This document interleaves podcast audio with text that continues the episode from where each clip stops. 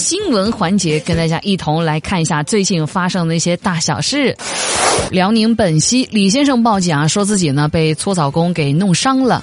他就说啊，这个搓澡师傅太狠了，一双手啊就跟一个铁钳子似的啊，把这个肉都给搓下来了。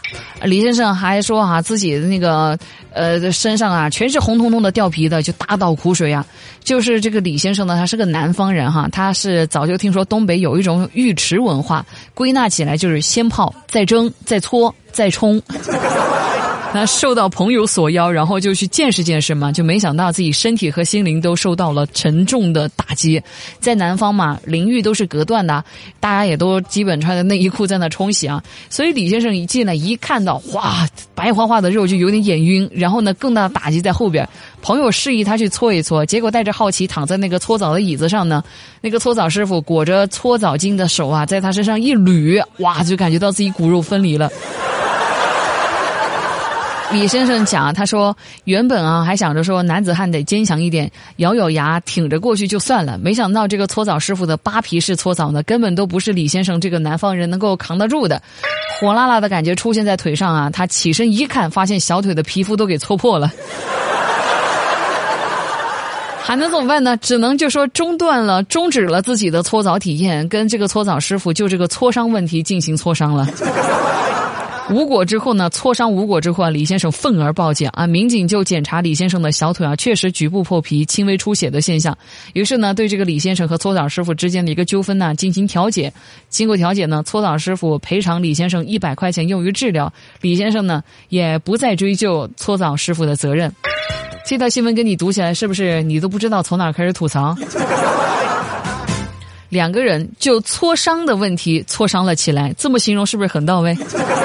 我觉得这个男的可以大致反思一下，是不是在搓的时候为了示好，你跟那个搓澡大爷说了一句“吃饭了吗？”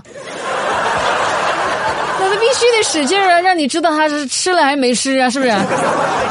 反正我感觉这个搓澡师傅简直就白搓半天了，完了之后还倒贴一百来块钱。很多北方朋友吐槽自己被搓了这么多年澡，也说没见过回头墙，感觉到自己有点亏了哈。要我看呢，其实这个确实是李先生啊，这个南方大哥的不太对了。这我们南方人都风评被害了，你嫌这师傅手劲重，你不会跟这师傅说一声吗？是吧？师傅是搓你腿，又不是搓你嘴，一句话的事儿，你何必硬扛呢？这所谓男人自尊啊，这是。不过话说回来哈，皮嫩的地方呢，确实是有可能被戳破的。但是被戳到报警，真的是蛮厉害的。这咋说呢？警察要是再晚来一会儿，估计这伤口都自己愈合了。所以各位南方的朋友们，记得哈，体验搓之前告诉师傅轻点搓。不论是庆祝喜事还是消愁解乏，我们都喜欢痛饮几杯啊。但喝酒如果过量了，就容易引起一些大麻烦。比如说啊，最近一位刚刚入职北京某银行系统的新员工就爆料啊，说自己跟领导同事在一次聚餐的过程当中呢，因为领导敬的酒自己没有喝，结果啊被自己的部门领导在那怒扇耳光，甚至还遭遇了同事的冷眼和嘲讽。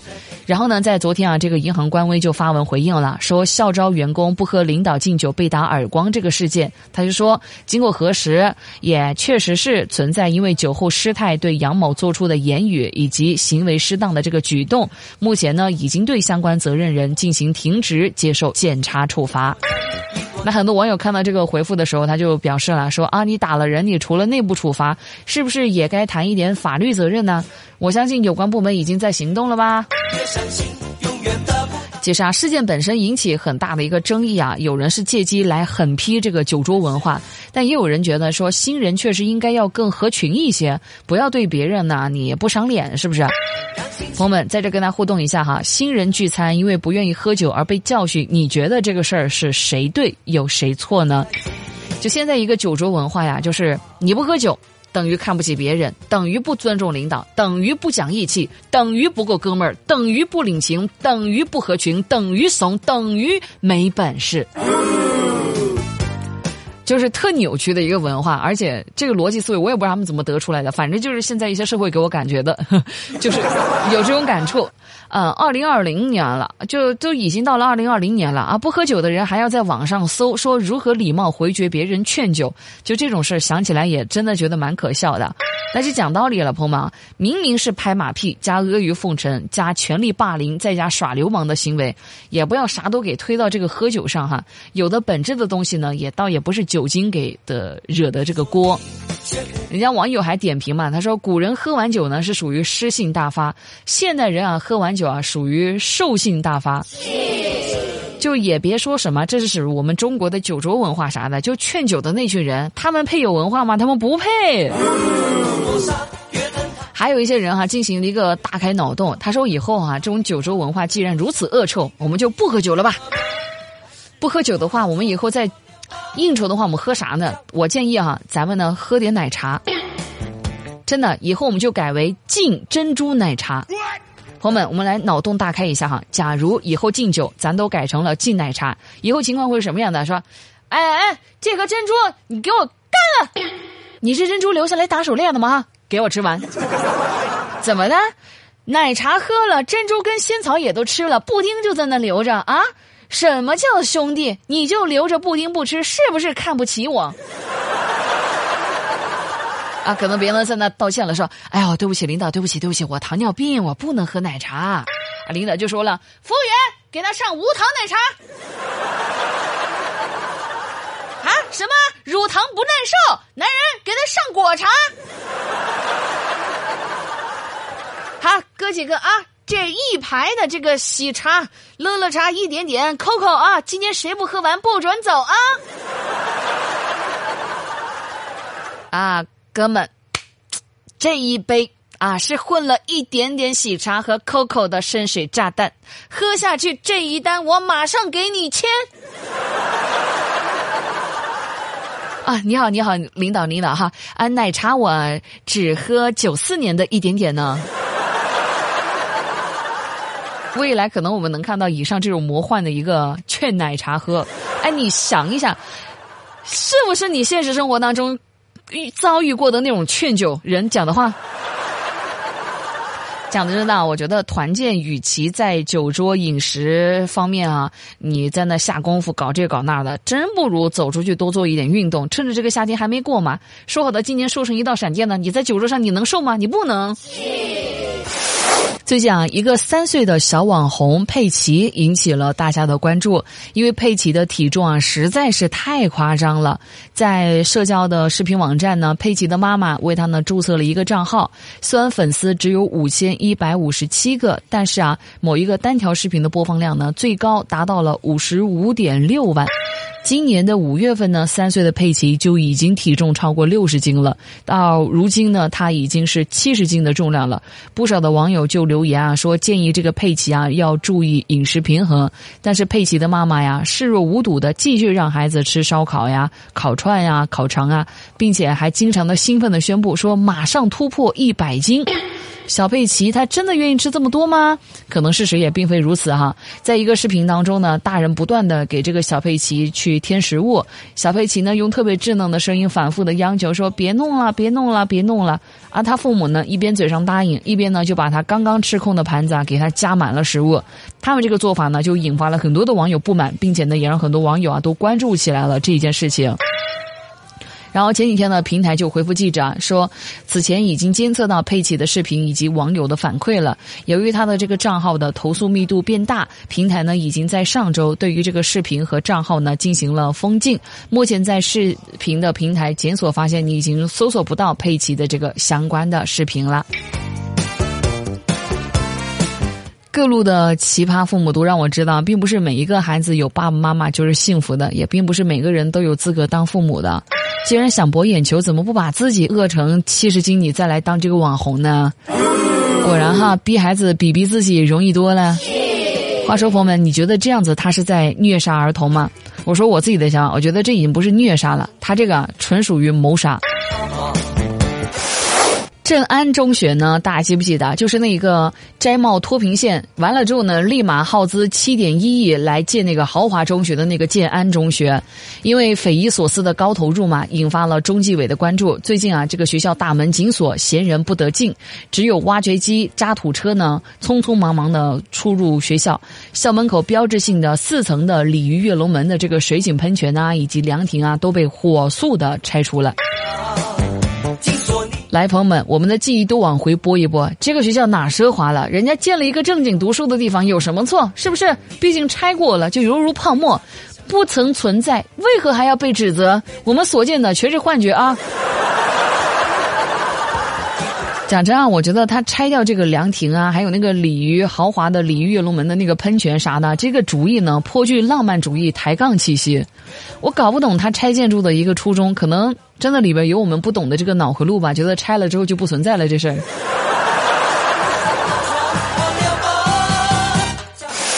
聊一条国外的消息吧。根据美媒报道说，美国民主党总统候选人拜登在接受采访时就表示啊，说如果他当选总统啊，将不会对年收入少于四十万元的美国人去加税。拜登就表示啊，每个人都应该支付他们的公平份额。就是给有钱人加税，没钱人呢就少收税，这是准备走刘备的路子吗？请问，一系列措施听下来我就一个感觉，他大约是不想当总统，他是给川普拉票的来吗？是吗？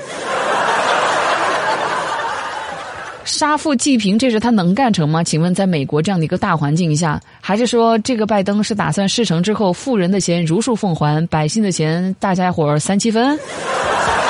搞不懂。如同这个歌所唱哈，我们说离别与放手是属于人生常态啊，但是下面这位的父亲，我觉得放手是不是有点太过于早了？说长沙呢有一名父亲啊，居然要求自己九岁的儿子必须每天在户外要玩两个小时，没玩够呢都不准他家小孩回家。意思就是你必须得在外面玩两个小时，你没有玩够，我不允许你回家写作业、学学习。啊，这个九岁男孩叫做罗汉啊，真的就一快乐男孩了。他呢没有上补习班，而是学习各种户外运动，比如说皮划艇啊、滑雪呀、野外生存啊等等等等。他的父亲罗格就认为啊，说自己小孩拥有健康的身心比学习成绩来得更重要。我就想问这个爸爸还缺女儿吗？我比他的儿子还要能来玩呢，玩的要比他更好，而且你一定不用担心我会偷偷的去学习啊、去工作啊啥的，你缺不？在这也跟大家互动一下，朋友们，你觉得哈，每天户外玩两个小时才能够坐着下来写作业，这种教育方式它究竟好还是不好？我第一眼看到这个新闻的时候，我的反应就是说，这个父亲规定儿子要在户外玩两个小时，然后这个儿子在大马路上应该会玩两个小时的手机，各位你觉得呢？我看了这个新闻，有的时候我也在想，你说他的这个操作啊，像不像那个反向输出？就是他通过这样的一个操作，小孩会不会觉得说舒舒服服坐着在那家里写作业，其实挺美好的？啊，每天到时候那个小孩一坐到那个课桌之前，人家就想了说：“哦，我的天哪，我今天总算玩完这两小时了，终于可以做作业了。”其实吧，让这个小孩出去玩两个小时呢，一点都不难。问题对于现代人来讲，难就难在呢，让父母也抽空陪小孩玩两个小时，真的挺难的。咱往好的去想哈，这种教育对于小孩其实是个好事儿。但现实一点来看吧，主要呢，我觉得还是这些人啊有钱。一般人家就不要跟着凑热闹了哈。他玩完了呢，家里有矿去继承；你玩完了，指不定呢还得去搬砖。正所谓穷文富武，古人真的诚不欺我也哈。这个你应该也懂了啥意思了。辽宁为了充分的利用海岛资源，开始出售部分无人居住海岛的使用权，总共五百八十九座无人岛出售，最低每平方米呢仅需要零点一二元。有网友也问啊，他说：“这个每平方米只需要零点一二元，这个面积呢是按照涨潮算呢，还是按照退潮来算呢？”这个问题真的是触及到我这个知识盲区。啊，不就这样子来讲吧？我询问过专业人士啊，人家专业人士就讲了哈，这个每平方米仅需要零点一二元呢，退潮是属于套内面积啊，抽干了是属于公摊面积啊。就这事儿啊，买他们这个无人无人岛啊，我也专门打电话咨询了，真的我也挺伤心的。完了之后呢，他们说就这几座岛嘛，先不说没 WiFi 啊，连美团呐、饿了么呀什么的都不送。他要是送啊，我就买了。哎，问题他不送啊，所以我就不买了。买了之后，会不会有可能出现这样一个情况，就是你坐船去你的岛上，完了之后得收你过海费，然后还要按照这个船的大小吨位来收取不同的费用。海上航行呢不得时节，不然呢也得要收这个超速费。你说有没有这个可能？好，我们都等着。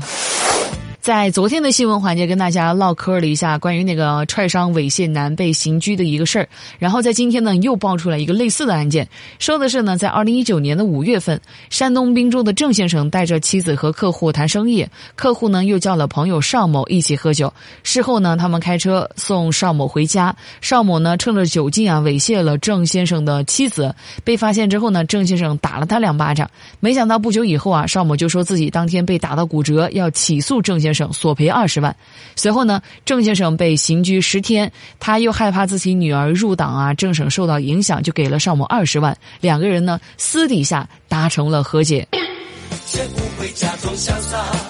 同样是猥亵被打骨折，同样呢索赔二十万，请问这是啥？这是全国统一市场价吗？他这是？呃，在这我给大家科普一个简单的一个小知识吧，就是粉碎性骨折啊，不是说你非得你那个骨头得碎成渣渣似的啊，才叫做粉碎性骨折啊，不是的，是你的骨头呢碎裂三块以上，即便是没有错位，那个也会造成粉碎性骨折。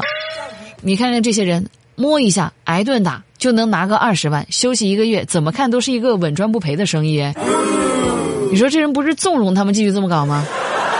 搞不太懂。这种生意吧能做，但是你头啊必须得铁，而且还得丧良心。最近上海的林阿姨呢，因为抢劫罪被提及公诉。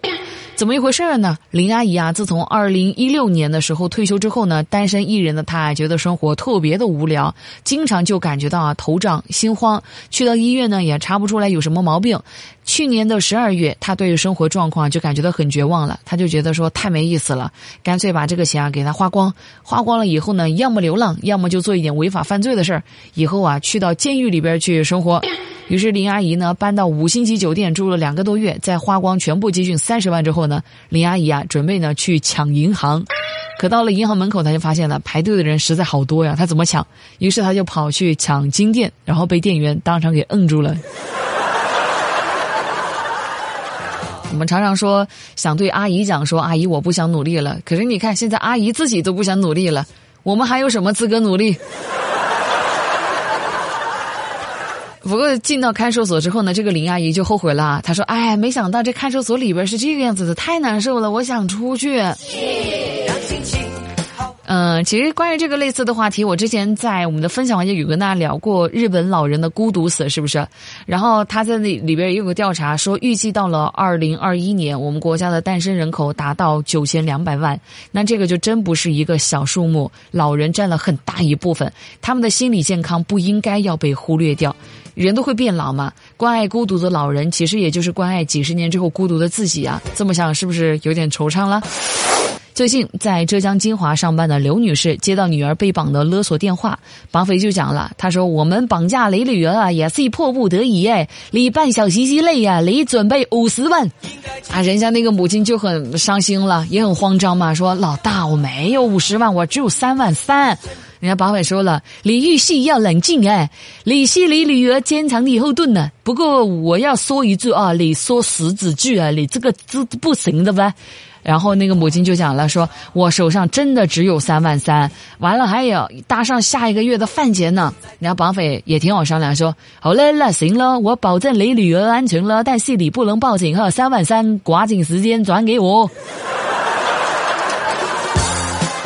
从五十万到三万三啊，刘妈妈估计自己都没想到这个价钱居然这样子，他就谈成了啊，居然谈到了零点六六折了。所以这个折扣力度之大呀，让刘妈妈就起疑惑了。于是她立马稳住绑匪。另一边呢，刘爸爸也终于联系上了女儿。女儿呢平安无事，正常的在那儿上着班。